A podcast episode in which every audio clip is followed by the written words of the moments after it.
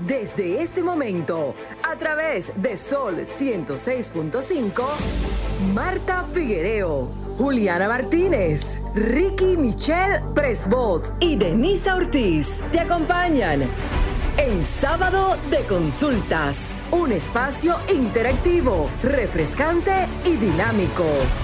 Ahora en Sábado de Consultas, por Sol 106.5, la más interactiva.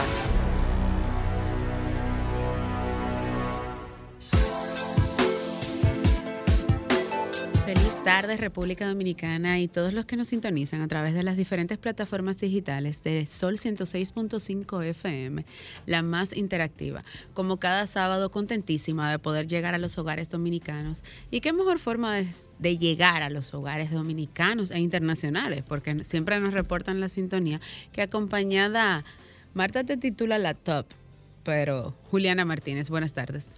Buenas tardes, Denisa. Buenas tardes a todo el pueblo dominicano que nos sintoniza. Gracias nuevamente por acompañarnos un sábado más, que como siempre digo, en el cual le brindaremos un contenido de calidad, del cual van a aprender muchísimo, al igual que nosotras. Así que manténganse en sintonía en este sábado de consultas. Así es, no sin antes recordarle a todos los que nos sintonizan que pueden contactarnos a través de todas nuestras plataformas digitales, las del espacio, arroba consultas rd, tanto para Facebook, Instagram y Twitter. ¿Y la suya, Juliana?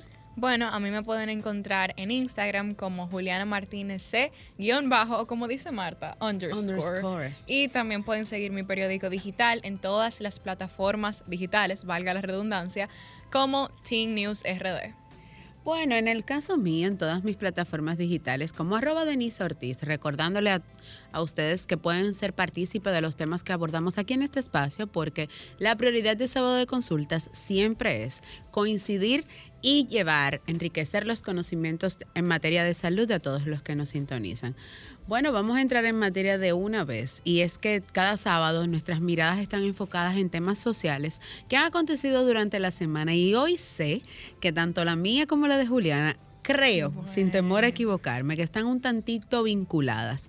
Así que adelante Juliana, inicie usted con su mirada titulada, que ya yo tengo la mía. Bueno, realmente mi mirada de hoy, ya se la comentaba Denise antes de entrar al aire, y es de un caso que ha resonado bastante en nuestra sociedad, de la niña menor de edad que pues lamentablemente falleció hace pocos días. Y algo que quiero resaltar sobre este caso es que las mismas autoridades eh, correspondientes han dicho que aún, aún no, no, no, está a la luz todo lo que pasó. O sea, es un, un, caso que está todavía en investigación. Así que no quiero opinar directamente de los acontecimientos. Denny, lo que quiero tratar el día de hoy es cómo los medios de comunicación han manejado el asunto. Quiero hablar de o bueno, más bien hacer la cuestionante. ¿Qué ley les permite a los medios de comunicación divulgar la imagen y el nombre de una menor de edad? Porque según estuve investigando, la ley 192.12, 19, perdón, y la ley 136.03, eh, bueno, particularmente esa, habla de que no se puede publicar imágenes de niñas, niños o adolescentes que hayan sido víctimas de abusos, abusos, incestos, violaciones sexuales o de embarazos, aún se tenga el consentimiento de los padres o tutores. Entonces, he estado investigando un poco sobre el caso y realmente el hecho de que de acudir a divulgar de esa manera la imagen y el nombre de una menor de edad que pasó todas estas cosas, no sé si necesariamente es lo correcto. Aparte de que siento que cuando pasan este tipo de cosas, muchos medios de comunicación se aprovechan del dolor de todas las personas involucradas y con títulos amarillistas y noticias amarillistas simplemente usan esas noticias a su favor o para llamar la atención o para ganar seguidores y entiendo que esto realmente moralmente no está correcto. Así que no soy abogada, simplemente quise traer a colación esos artículos y esas leyes de las cuales estuve leyendo. Ya pues los abogados que nos sintonizan sabrá, sabrán si realmente es ilegal o no divulgar la imagen de, de una menor de esa manera, pero simplemente quería hacerle un llamado a todos los medios de comunicación a ser más empáticos y sensibles a la hora de divulgar este tipo de noticias. Bueno, excelente reflexión. En cambio, mi mirada está enfocada en el mismo tema, pero esta vez la titulé Desconfianza, el arma letal. Bueno, para nadie es un secreto que a propósito del fallecimiento de Esmeralda Richies, de 16 años, todas las personas se han volcado a dar sus versiones desde sus perspectivas diferentes sobre la actitud que han tenido los padres y el entorno que rodeaba a Esmeralda. Lamentablemente hay que hablar en pasado porque ya hoy está muerta. Eh, pero todos caían en un mismo foco. Era si le hablaran, si le hablaran sobre sexualidad y se tuviera menos tabúes, quizás ella no hubiera muerto. Eh, escuché esa, esa frase en diferentes medios de comunicación, como bien reza Juliana, y la escuché inclusive muy atenuante en todas las plataformas digitales. Pero en mi humilde opinión, pienso que en vez de hablarle de sexo a nuestros hijos, tenemos bien inculcarles confianza. ¿Por qué? Porque de acuerdo al diccionario de la Real Academia de la Lengua Española, la esperanza que se firme que se tiene de algo o de alguien, o esa seguridad que alguien tiene en sí mismo, es la confianza. Entonces es aquí donde yo traigo a colación que me gustaría saber si le hubiéramos inculcado confianza a Esmeralda para que Esmeralda pudiera hablar abiertamente con sus padres, con un tío, con un primo, sobre la situación que estaba atravesando en ese momento, ¿estaría muerta hoy? ¿Fuera Esmeralda la que estuviera muerta o quizás fuera el profesor que estuviera preso antes de la situación? Entonces es aquí donde yo traigo a colación mi última reflexión de la tarde de hoy. La interrogante que tenemos que hacernos como padres, como hermanos, como tutores, como amigos e inclusive fuera de un núcleo familiar, lo que sea que seamos de alguien, es cómo estamos educando a nuestra sociedad, qué valores le estamos inculcando, pero sobre todo, las generaciones venideras, ¿qué le estarán aportando? A lo que serán las generaciones posteriores o las que serán anteriores a ellos. Hasta aquí mi comentario. Vamos a una breve pausa comercial porque al regreso de, este, de, esta, de estos comerciales tenemos un tema picante aquí en nuestro espacio sábado de consultas. Adelante, Frank. Bueno, bueno, pues aquí estamos de vuelta en tu consulta favorita, consulta de salud, y nos acompaña el doctor José Rodríguez, quien es cardiólogo internista y ecocardiografista, con quien abordaremos el siguiente tema, cateterismo cardíacos versus angioplastía, diferencias y cuándo es necesario colocar stent y qué pacientes lo ameritan. Así que manténganse en sintonía para conocer mucho más sobre estos temas. Bienvenida, doctor. Bienvenido. Buenas tardes, gracias por la invitación a su programa, estamos para servirles. Gracias a usted por estar aquí. Creo que podemos entrar en materia de inmediato, doctor. ¿Qué es el cateterismo cardíaco? Bien, mira, el cateterismo, como su nombre lo indica, es la introducción de un catéter que viene siendo un tubo fino a través de una arteria o una vena. En este caso, por lo general, se hace a través de una arteria que nos sirve para visualizar las diferentes arterias o venas que queremos ver. En el caso del cateterismo cardíaco específicamente sería para ver las arterias coronarias, que son las arterias que alimentan el corazón, es decir, que le llevan la sangre, la oxigenación al músculo cardíaco. Doctor, y ahí mismo, entonces, ¿cómo podemos diferenciar lo que es un cateterismo de una angioplastía? Que ya el término angioplastía viene siendo un término terapéutico. Tú puedes hacer un cateterismo cardíaco que sea diagnóstico, en el cual tú vas a introducir el catéter y vas a visualizar las arterias para verificar si hay alguna obstrucción o no, y no haber necesidad de hacer una angioplastía. Ya cuando se hace una angioplastía es cuando a través de ese mismo cateterismo nosotros introducimos un balón en el cual ese balón se infla y una arteria que estaba obstruida procedemos a desobstruirla, a abrirla para que la sangre vuelva otra vez a pasar a través de ella. Ese es, eso es lo que se conoce como angioplastía. Entonces tú puedes hacer una angioplastía sencilla, simplemente inflando el balón, o puedes hacer una angioplastía con colocación de stent, que ya es lo que más eh, frecuentemente se está utilizando para prevenir que esa arteria vuelva a obstruirse nuevamente. Doctor, y por esa misma línea, ¿puede explicarnos un poquito qué es un stent? Sí, eh, el stent no es más que un dispositivo una prótesis, que en este caso es una endoprótesis porque se utiliza dentro, que se utiliza tanto en cardiología como en otras especialidades para desobstruir, ¿okay? En este caso, en el cateterismo cardíaco, los stents los utilizamos para prevenir que las arterias vuelvan a obstruirse. Es un dispositivo de metal, por lo general, que puede ser de cromo cobalto o de platino, puede ser de tela, en algunos casos ya de arterias más grandes o de silicona, y sirve una especie de sombrillita, vamos a decir así, para que me entiendan, que abre y se adhiere a la arteria previniendo que ésta vuelva a cerrarse. Doctor, ¿qué síntomas puede tener un paciente? O sea, físicamente yo voy caminando en la calle, ¿qué síntomas yo puedo palpar eh, para yo identificar que en realidad mi sistema me está pidiendo un cateterismo?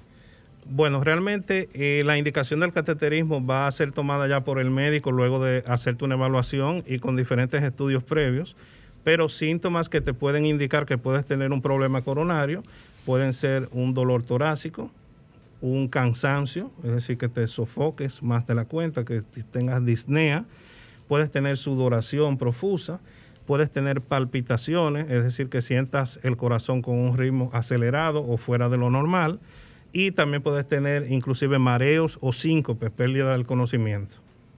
Ok, y doctor, ¿cuáles riesgos implican este, estos procedimientos? Si los hay, ¿hay riesgos? Sí, claro que sí. Eh, el cateterismo cardíaco se considera que es una cirugía menor, porque no necesitas una intervención donde haya que hacer una apertura grande de ningún sistema, pero sí se hace una ligera incisura y sí se está introduciendo un cuerpo extraño en el sistema arterial.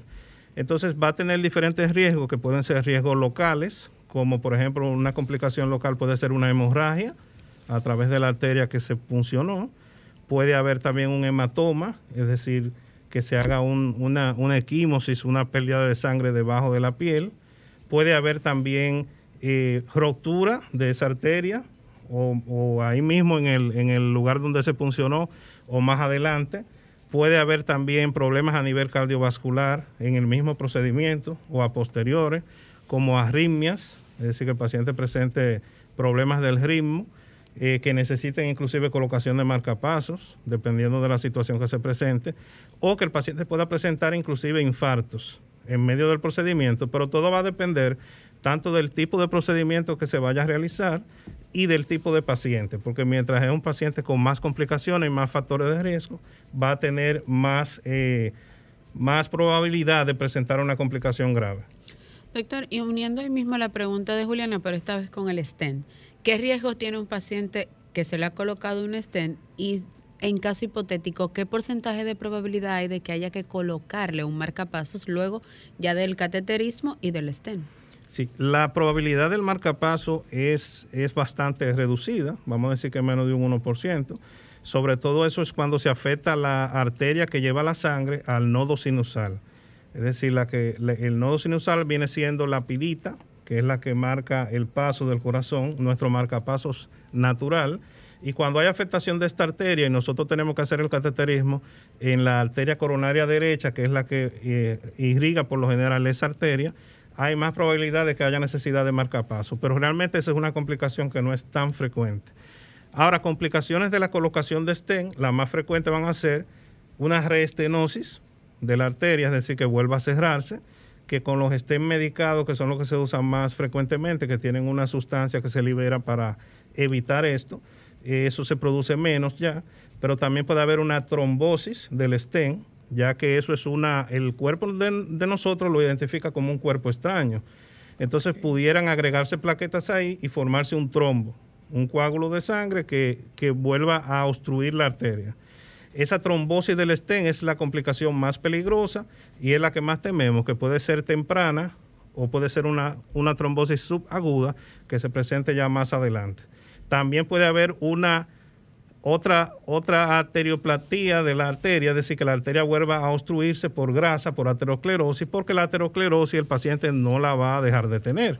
La aterosclerosis es una enfermedad generalizada que se consiste en, la, en el revestimiento de grasa en la íntima de las arterias. Y esto, aunque tú le pongas el estén al paciente, si no se controlan los factores de riesgo para esto, el paciente puede volver a tener una obstrucción de la arteria. Ok, doctor, y por, por esa misma línea, eh, continuando un poquito sobre el stent, con el tiempo hay que cambiarlo, el dispositivo.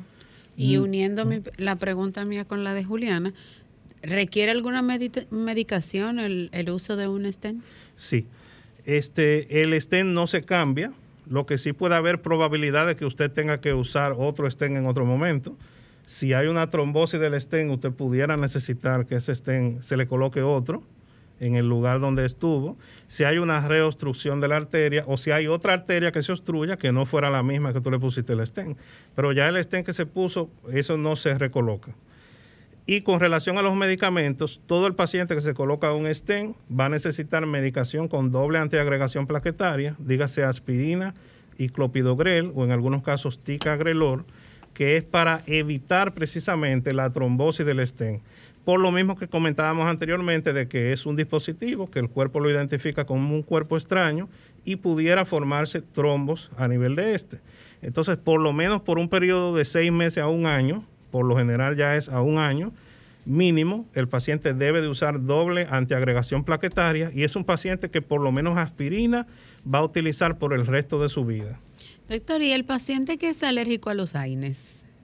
¿Qué pasaría ahí? ¿Se le, ¿Se le colocaría un medicamento similar a la aspirina? ¿O qué pasa? Sí, o sea, pudiera ser necesario solamente ponerle el clopidogrel o el ticagrelor o usar ticlopidina o pudiera ser, dependiendo de los factores de riesgo del paciente, se le pudiera colocar un stent convencional que no lleve lo que es el medicamento de liberación y ese medicamento de liberación es lo que hace que tú tengas que tener más tiempo con la doble antiagregación. Entonces, si el paciente tiene un stent convencional, el tiempo de la doble antiagregación sería más reducido y pudiéramos utilizar otro medicamento sustituye, sustituyendo perdón, la aspirina. Perfecto. Bueno, creo que es tiempo de que nuestros oyentes se sumen a esta conversación y pues hagan sus preguntas también hacia el doctor. Así que... Adelante, Franklin. Comunícate 809-540-1065. 1-833-610-1065 desde los Estados Unidos. Sol 106.5, la más interactiva. Bueno, de regreso, Juliana, ¿tienes alguna inquietud antes de pasar a las llamadas? Sí, eh, doctor, ¿cuál es el tiempo de recuperación luego de realizarte o una angioplastía o un cateterismo cardíaco? Normalmente, si el paciente se hace un cateterismo diagnóstico, en el cual no hay angioplastía, es un paciente prácticamente ambulatorio, que en 6 a 8 horas puede volver a su casa. Si el paciente se le realiza una angioplastía, va a depender del estado del paciente, si vino ya de manera ambulatoria o si vino con un infarto agudo al miocardio y tiene otras complicaciones, pero por lo general la estadía va a ser de 24 a 48 horas posterior al procedimiento. Ok, doctor, nos consultan a través de las redes sociales de nuestro espacio, ese Consultas RD, y nos preguntan lo siguiente. Dicen que genera, eh, su, su padre, mi padre le dio COVID y luego del COVID fue ingresado eh, con un dolor en el pecho y posteriormente a esto le hicieron un cateterismo, que si puede ser una conducta del COVID o que si en su defecto pudo ser algo natural. Bien, realmente tú sabes que con el COVID todavía estamos aprendiendo. Sí sabemos que el COVID puede producir eh, trombos, es decir, formación de coágulos, y sí sabemos que se ha visto relacionado con miocarditis, con inflamación del miocardio. Estas condiciones pudieran producir que el paciente pudiera tener una situación de emergencia o un paciente que ya tuviera alguna situación que no se hubiera detectado se podía haber complicado. Eh, también habría que ver qué reportó el cateterismo del paciente, porque pudo haber estado normal y en ese caso no estaría relacionado entonces con las arterias coronarias. Pudo haber sido un dolor torácico secundario al mismo COVID o pudiera haber algo, otra cosa cardíaca como la miocarditis que te mencioné, que puede dar dolor torácico sin tener afectación coronaria. Ok, doctor, bueno, el tema central aquí son esos dos procedimientos y el stent, pero quisiera saber si hay alguna recomendación alternativa que usted entienda para evitar tener que realizarse un procedimiento médico, en el sentido de que para cuidar nuestro sistema cardíaco, tal vez una mejor alimentación, ejercicio, hábitos que usted recomiende para evitar ese tipo de procedimientos. Franklin, siento que esta es la consulta de Juliana. no, tú sabes, representando a Marta. A Marta. Adelante. Claro está, ya el cateterismo se reserva para pacientes ya donde tú sospechas, tiene una alta sospecha de que pueda tener una enfermedad coronaria o ya tienes algunos estudios en los cuales te indican que el paciente pudiera tener una enfermedad coronaria. Estudio no invasivo, porque es un estudio invasivo. Entonces, eh, ciertamente los factores de riesgo son los que nosotros tenemos que controlar para evitar tener esa enfermedad coronaria. Si tú no llegas a tener la enfermedad coronaria o algo que me haga sospecharla, no va a haber que realizarte un cateterismo. Entonces, ¿qué son los factores de riesgo? La obesidad, la ingesta de, grasas, ¿verdad? La dieta que debemos cuidar, eh, el tabaquismo, el sexo, que eso no lo podemos cambiar. Los, hombres tenemos más, más eh, probabilidad de tener problemas coronarios. La edad, que obviamente mientras más adultos nos hacemos, más probabilidades tendremos. Eh, el colesterol elevado, que tenemos que controlarlo, la diabetes y la hipertensión. Esos básicamente son los factores de riesgo que tenemos que controlar. Entonces, una dieta adecuada, hacer ejercicios, mantener el peso, mantener el colesterol estable, la glucosa, mantener la presión estable, si es hipertenso, mantenerla controlada, serían básicamente las recomendaciones para evitar tener un problema coronario que pudiera terminar en un cateterismo y en una angioplastía. Doctor, ¿y se han presentado casos que en teenagers como yo, así 15, 16, eh, ¿y por qué ustedes se ríen? bueno, se han presentado casos que en teenagers se haya realizado algún tipo de este procedimiento, ya sea un cateterismo o una angioplastía, porque usted habla del término edad, habla de algunas condiciones de salud, pero en un adolescente, teen como yo, ¿se puede dar ese caso? Sí, sí, claro que sí. Eh, no es lo más común pero sobre todo el cateterismo puede ser eh, necesario porque recuerda que dijimos que era algo diagnóstico. Entonces no necesariamente tú te hagas un cateterismo para ver las coronarias. También hay cateterismo, por ejemplo, si tú tienes un foramen oval, que es un orificio en el corazón, que normalmente nosotros tenemos un agujero que se llama agujero oval, que cuando uno nace debe cerrarse y en algunas personas queda aperturado. Cuando tú tienes un foramen oval con alto riesgo de embolia, ese paciente necesita un cateterismo para cerrar ese agujero. Entonces pudiera ser que el paciente sea joven y necesite eso. También tú puedes tener pacientes que vengan con un problema congénito. Es decir, tú puedes venir con un problema congénito de la coronaria o puedes tener alguna situación que te haga tener un evento coronario antes de tiempo. Sobre todo se ve en pacientes con ingesta de sustancias. Hay algunas sustancias que te pueden hacer que tú desarrolles un problema sobre todo de estenosis de arterias coronarias que necesita un cateterismo.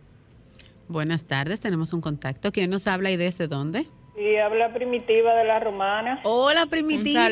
Saludos, Ay, gracias, mi querida Juliana. Y Denise, me reí, me reí antes de tú decirte que, no estábamos riendo, pero tengo para decirte que la juventud no está en los años, sino en lo como uno se sienta. Así es. Nada, un saludo al doctor, gracias por su tiempo, doctor y un saludo al pueblo dominicano. Doctor, ¿sabes qué? En una ocasión mi esposo tenía como así, como que no tenía fuerza. Hicimos una pasarela por, por muchísimos médicos y ya prácticamente eh, eh, en un centro médico de la capital importante ya le iban a preparar un caqueterismo. Pero vinimos a las casas algunas cosas, pero estuvimos analizando, analizando ahí y alguien le dijo, pero ve a otro sitio y yo llamé a ese lugar y me dijo, hazle eh, que le hagan análisis y que vengan. Y cuando del laboratorio llamaron de urgencia, de emergencia, que tenía que ir porque tenía la plaqueta en 6. Entonces, ese era el problema y no tuvieron que hacerle el caqueterismo. Y esta es una consulta para mí, doctor o sea, yo quiero que usted escuche su parecer sobre la primera pregunta y una consulta para mí. Sabes que las mujeres que estamos en la casa, en las eh, a veces nos sofocamos, el estrés, a veces, ay, usted sabe que los maridos a veces se ponen de necio y también uno, uno le, dan sofoque, entonces a veces el corazón me late mucho y, y como que yo trato de controlarlo, pero me gustaría escuchar su parecer. Gracias. Gracias a usted, Primitiva. Bueno, ahí tiene dos consultas en una. Sí. Eh, con relación a lo del esposo, es lo que comentamos inicialmente. O sea, el cateterismo no es un procedimiento que se hace de primera intención. Nosotros primero tenemos que evaluar el paciente, hacerle análisis, hacerle estudios cardiovasculares no invasivos que nos permitan a nosotros determinar qué tiene el paciente. Porque lamentablemente eh, muchas patologías y muchas condiciones repercuten en el sistema cardiovascular y tú puedes tener síntomas que tú pienses que el paciente pueda tener un problema coronario y realmente no lo tiene. Entonces, el cateterismo no es un procedimiento que se hace eh, de manera rutinaria, sino en pacientes seleccionados, a menos que sea un paciente que te llegue con un infarto agudo al miocardio, donde ya es una emergencia. Entonces realmente lo que procedía ahí era hacerle los laboratorios, estudiar al paciente y determinar qué podía tener. En el caso del esposo de la, de la señora, entonces se determinó que era un problema de plaquetas y no era un problema eh, coronario. Con relación a lo que ella mencionó de las palpitaciones, eso es un síntoma que es muy común en la consulta de cardiología y al igual que lo demás que estamos mencionando, necesita una evaluación. ¿Por qué? Porque las palpitaciones, que es cuando usted se siente el corazón acelerado. Lo que llamamos arritmias cardíacas. Pudiera ser una arritmia, pero pudiera no serlo.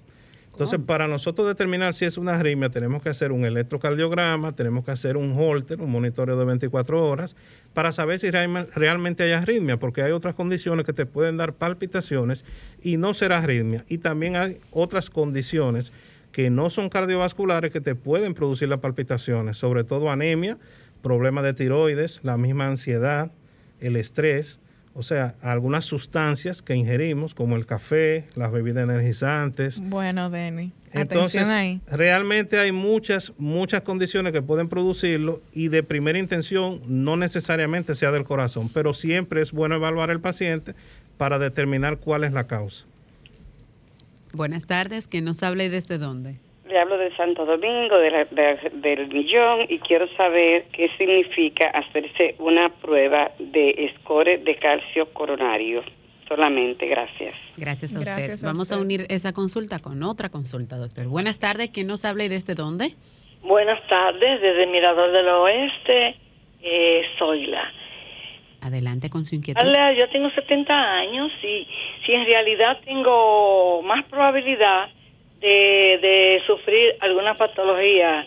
Soy hipertensa eh, tratada, hipertensión arterial eh, sistémica y esencial. Y, y en realidad eh, me alimento bien saludable. Gracias, doctor. Ok, aquí tenemos otra consulta. Buenas tardes, ¿quién nos habla y desde dónde? Sí, saludo. Si nos puede bajar, por favor, el volumen de la radio para que nos escuche mejor. ¿Y ahora? Ahora sí. Adelante con su inquietud. Yo, yo quiero eh, que ustedes me expliquen solamente. El cateterismo se lo hicieron a mi hermano hace muchos años. Luego volvieron, eh, le dio un fallo y, le, volvieron y, se lo, como que se lo hicieron de nuevo. Sin embargo, él murió y así mismo fue mi, mi cuñado. Eh, se lo hicieron allá en los Estados Unidos, volvieron porque dicen que a la segunda vez que se lo hacen pierde la vida. Gracias. Doctor, esa pregunta está interesante. Las líneas están llenas, doctor. Buenas tardes. ¿Quién nos habla y desde dónde? Le habla María José. Eh, le hablamos desde el ensanche La Fe. Adelante. Yo tengo, yo tengo 65 años de edad. Entonces, eh, estoy medicada con, con una pastilla que le llaman a Lodipina 10, pero últimamente me estoy sintiendo que cuando yo yo vivo en un tercer piso, cuando subo, el, corazón se me está casi saliendo, como que yo vengo corriendo. Yo no soy la doctora, pero ¿qué tiempo usted tiene con esa medicación y hace cuánto fue a su cardiólogo? Ay, hace mucho que tengo la medicación y hace eh, dos meses que fui donde el cardiólogo, que voy aquí al, al hospital de, del seguro. Ok, perfecto. Entonces, doctor le responde. Y oiga lo que le voy a decir, eh, señorita. Eh, a, mí me hicieron un estudio, ¿verdad? No sé qué fue lo que me hicieron. Eh, un estudio leve que le mandan a hacer a uno cuando a uno le van a recetar la patilla. Pero me, me molestó tanto lo que el doctor le pasa a uno por por aquí, por, por el corazón, por los senos, que no he vuelto a hacerme más nada dígamele al doctor que mire a ver qué él me dice para que yo vuelva, porque quedé, mire, desencantadita. él le está escuchando. Así es. Bueno, doctor, vamos a responder unas cuantas porque las líneas siguen llenas y si no, no le vamos a poder responder a otro. Hay una de, la, de las oyentes que nos preguntó sobre un estudio que es cal... Score de calcio. Ok, pero coronario. Exactamente.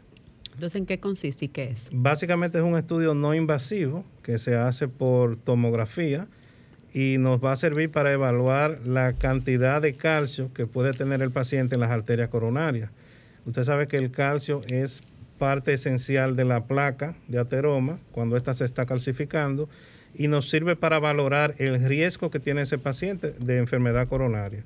Entonces, un paciente con un score de calcio elevado es un paciente que tiene más probabilidades de tener un problema coronario y más probabilidad de necesitar un cateterismo.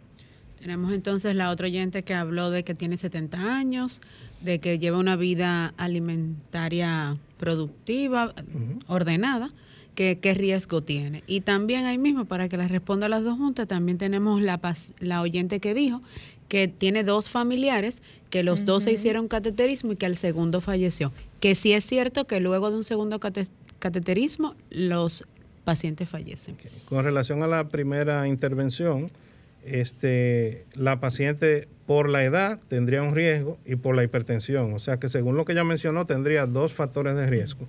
Eh, lo ideal es que ella tenga su consulta regular.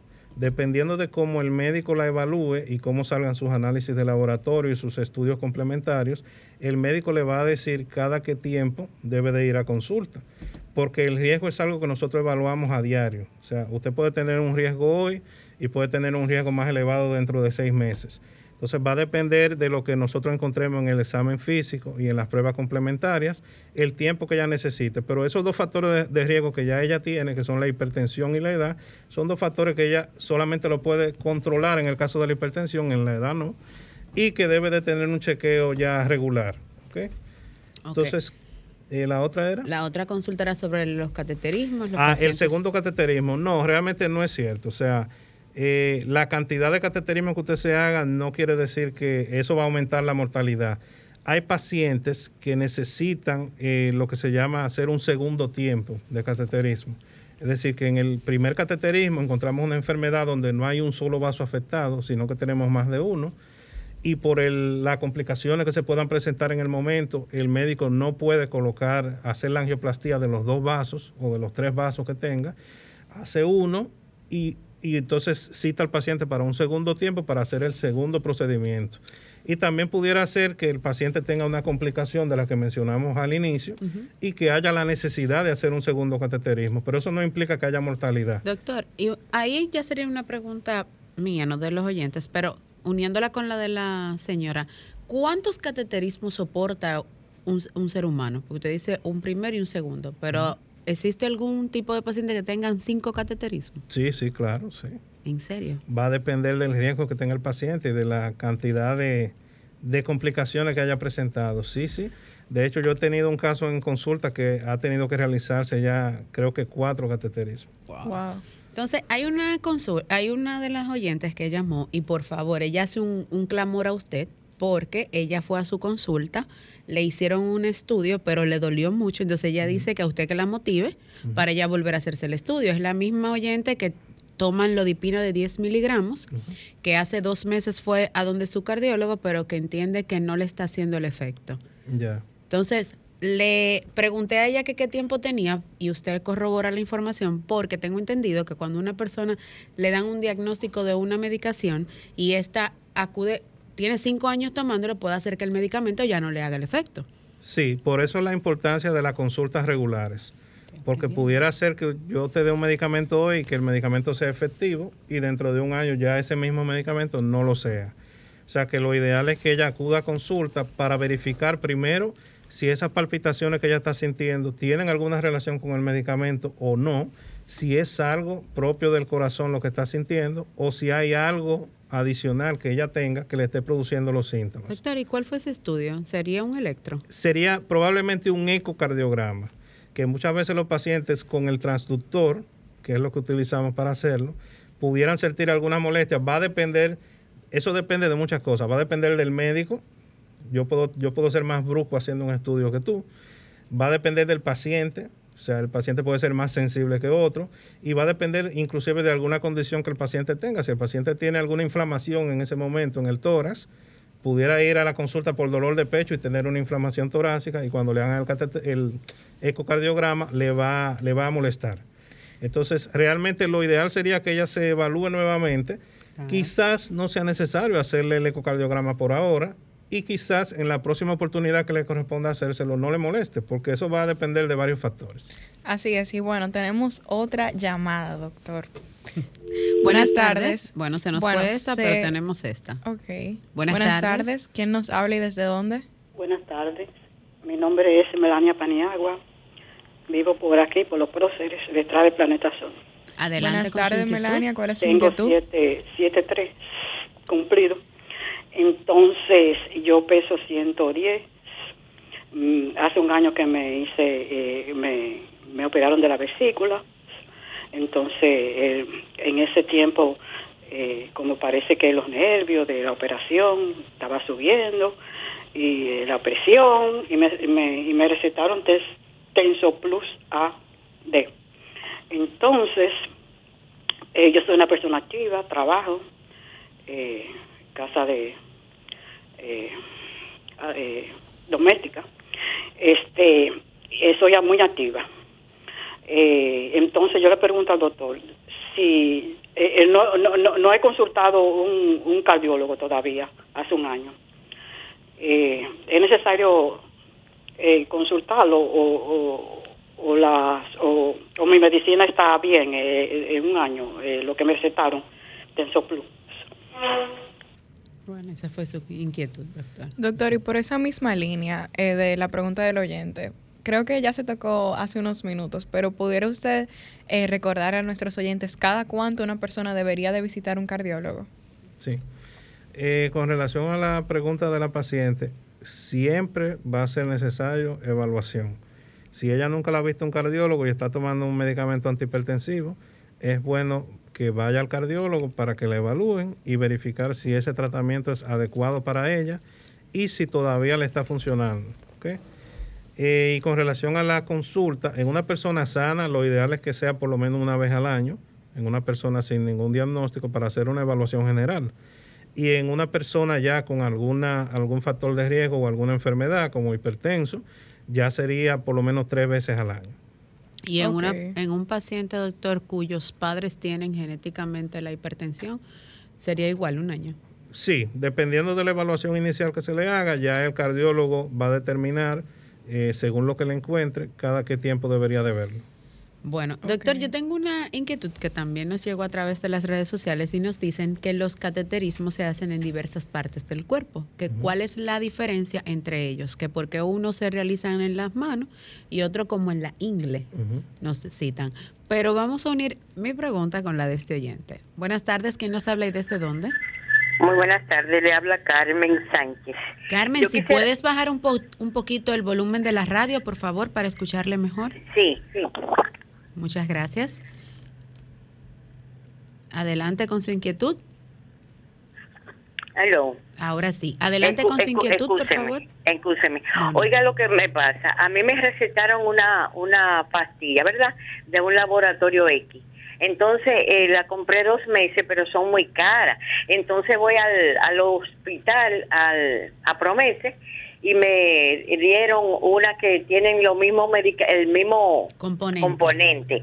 Sí, yo quisiera con sinceridad que el doctor me diga si estoy haciendo mal, porque que como que no me está dando resultado la de promese.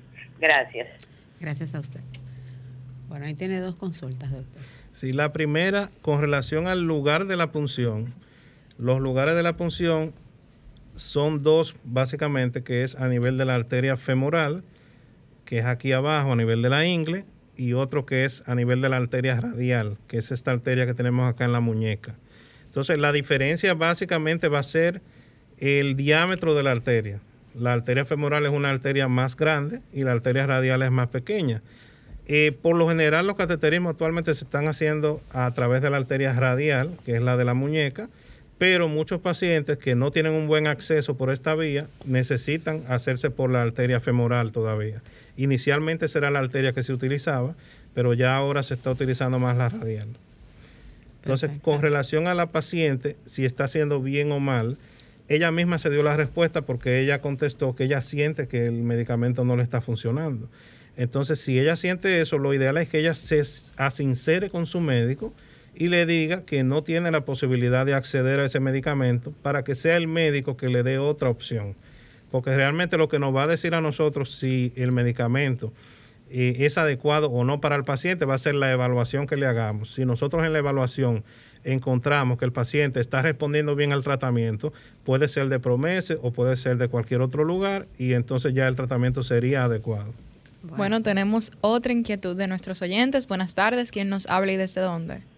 Buenas tardes, le habla Samuel Verdet desde Higüey. Saludos, Samuel. ¿Cuál es su inquietud? Bueno, eh, mi pregunta hacia el doctor, yo quiero que él me le dé una lectura, a esto lo voy a decir. Doctor, en nuestro país, en meses pasados, dijeron las autoridades que, que hubo un millón y medio de medicamentos falsos, que simplemente eran harina, especialmente para la hipertensión arterial y para la diabetes. Entonces, ¿usted cree que realmente el problema no es lo que el médico, o sea, eh, le indique, sino el medicamento que uno está tomando? Porque mi, mi esposa era diabética hipertensa y falleció por eso, por falta de medicamentos originales. ¿Qué usted me, qué usted me lectura usted le da eso? Perfecto. Bueno, yo pienso que eso realmente en nuestro país, como usted mencionó, es un problema que las autoridades ya tendrían que poner atención porque realmente hay casos donde el paciente entiende que se está tratando y no está utilizando el medicamento eh, real que se le indicó.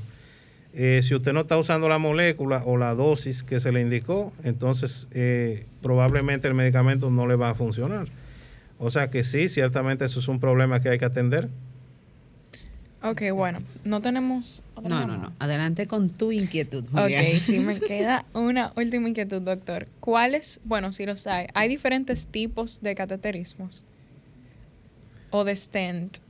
¿Cuáles son los tipos? En okay, el cateterismo cardíaco en sentido general es el mismo. Lo que se hace la punción en diferentes lugares, que fue lo que explicamos tanto vía femoral o vía radial. Los stents sí, los stents hay diferentes tipos. Hay un stent convencional, que es simplemente el stent de metal. Ese fue el que usted dijo que era de cobre. No, ese es de cromo cobalto o de platino, por lo general. Entonces, ese es el convencional hay un segundo stent, que es el stent que llamamos medicado, que es un stent que tiene un medicamento revestido que se va liberando lentamente, que es para prevenir eh, la trombosis temprana del stent, que no se forme un trombo a nivel del stent. Y también últimamente están los stents biodegradables, que son unos stents que se degradan y que ya entonces no dejaría ninguna, ningún residuo del dispositivo en la arteria. Wow. Y bueno, lamentablemente ya hemos llegado al final de esta consulta, pero doctor, nos gustaría que comparta sus contactos y sus redes sociales para que nuestros oyentes también, si se le quedó cualquier inquietud, puedan pues contactarlo. Bueno, y quizás la oyente que estaba asustada con el eco o el electro pueda acudir a su consulta, doctor. Adelante, por favor. Eh, nosotros estamos en, en el contacto del teléfono 809-753-3201 Estamos en Instagram con arroba cardiólogo.rodríguez Yapor y también estamos en Facebook. Bueno. Excelente. Muchísimas gracias a todos los que nos han sintonizado hasta nuestra consulta de salud, pero manténganse ahí porque vendremos con más en nuestra consulta de marketing. Adelante, Franklin. Consultas de marketing. En sábado de consultas. Bueno, de regreso en este espacio, sábado de consultas. Y bueno, Juliana decía antes de la pausa que hoy tenemos una interesante conversación con el licenciado Jesús Pérez Marmolejos. Él es abogado y especialista en derechos al consumo. Y hoy nos trae un tema súper interesante, es los medios electrónicos para las, las reclamaciones de consumo. Y entro de inmediatamente con mi primera consulta. Jesús, bienvenido a nuestro espacio primero. Claro, claro, la bienvenida. Muchas gracias. Y de inmediato, usted nos envió inclusive un enlace donde está toda la información, pero yo lo leí, pero quizás el que nos está escuchando no sabe lo, en qué consiste el PAC, PAC. ¿Qué es el PAC? Sí, fíjese, eh, el, Instituto Nacional de Protección de los Derechos del Consumidor eh, a inicios de este mes anunció eh, lo que es la creación o el desarrollo de una plataforma de conciliación, de asistencia al consumidor, de diligencia de las reclamaciones y las denuncias.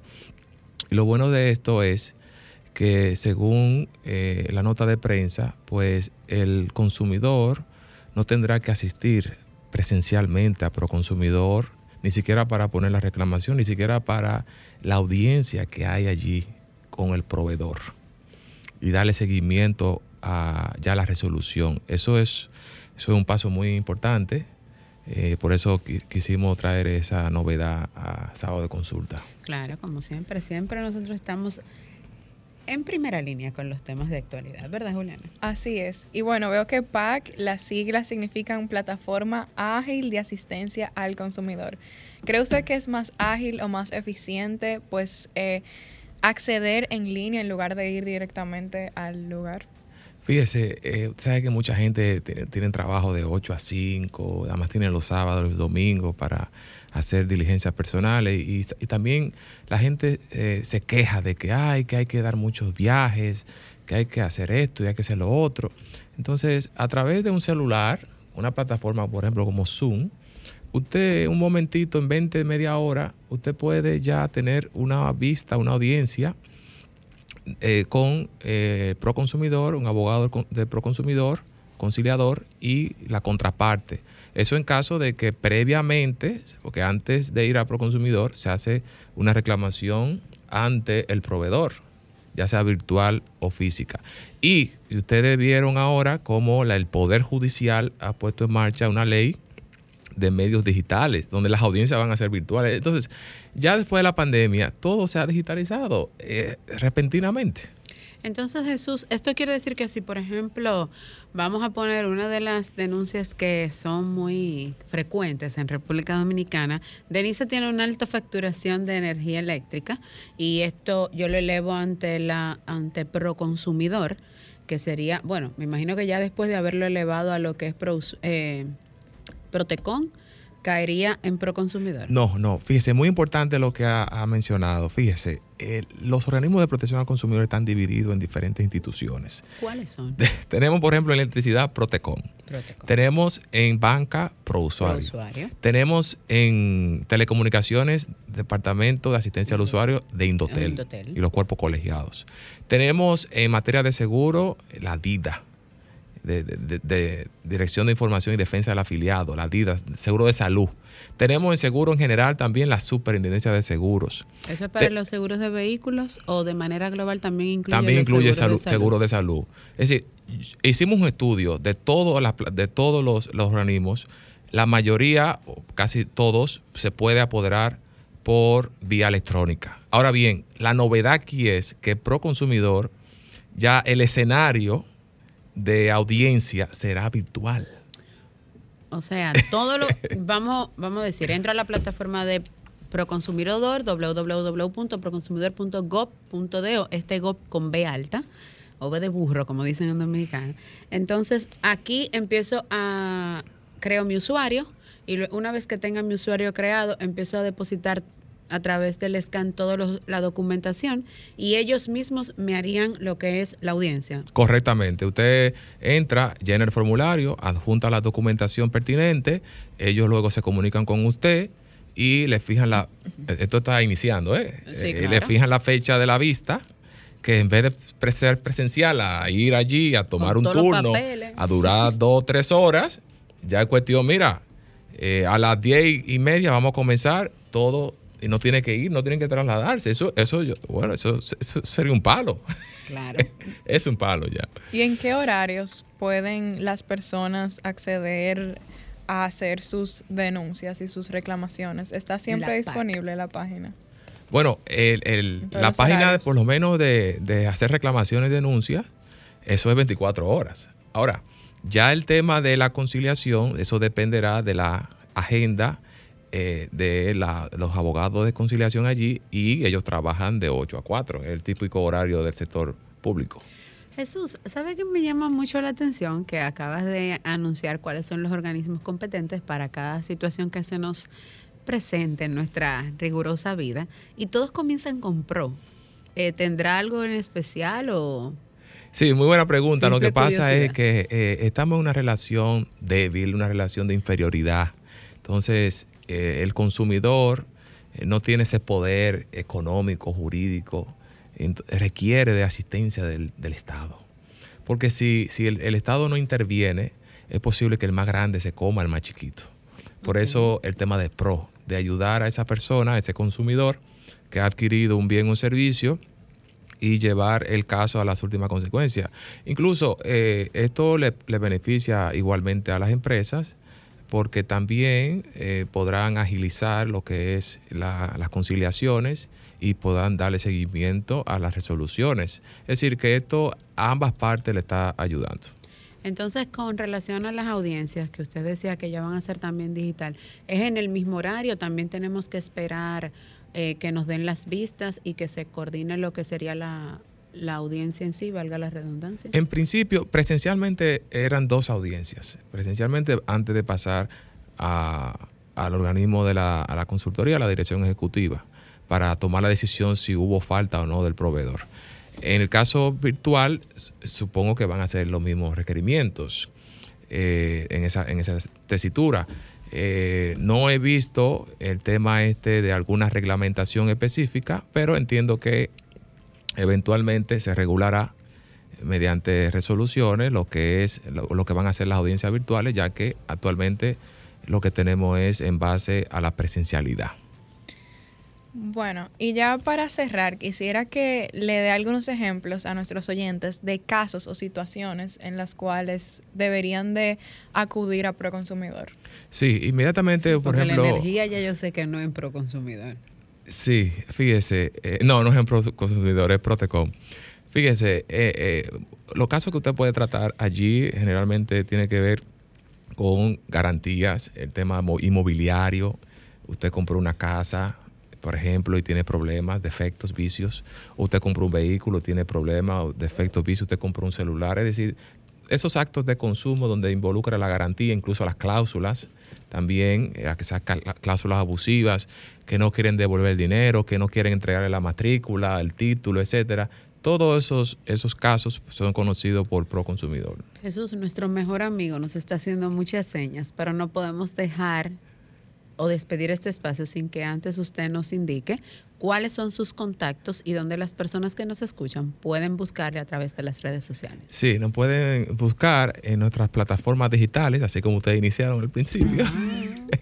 Arroba Pérez. En todas. Casi todas. Okay. Arroba Pérez Marmoleos y teléfono 809-549-6956. Repita su teléfono, que no lo escuché. Sí, en la oficina 809-549-6956. Bueno, pues muchísimas gracias por acompañarnos el día de hoy y siempre por estar a la orden de venir aquí a compartir su conocimiento con nosotros. Y a ustedes, oyentes, muchísimas gracias también por sintonizarnos hasta el final en una nueva entrega de Sábado de Consultas. No se pierdan la próxima, que como siempre será un contenido de muchísima utilidad para Así que nos vemos en la próxima ocasión.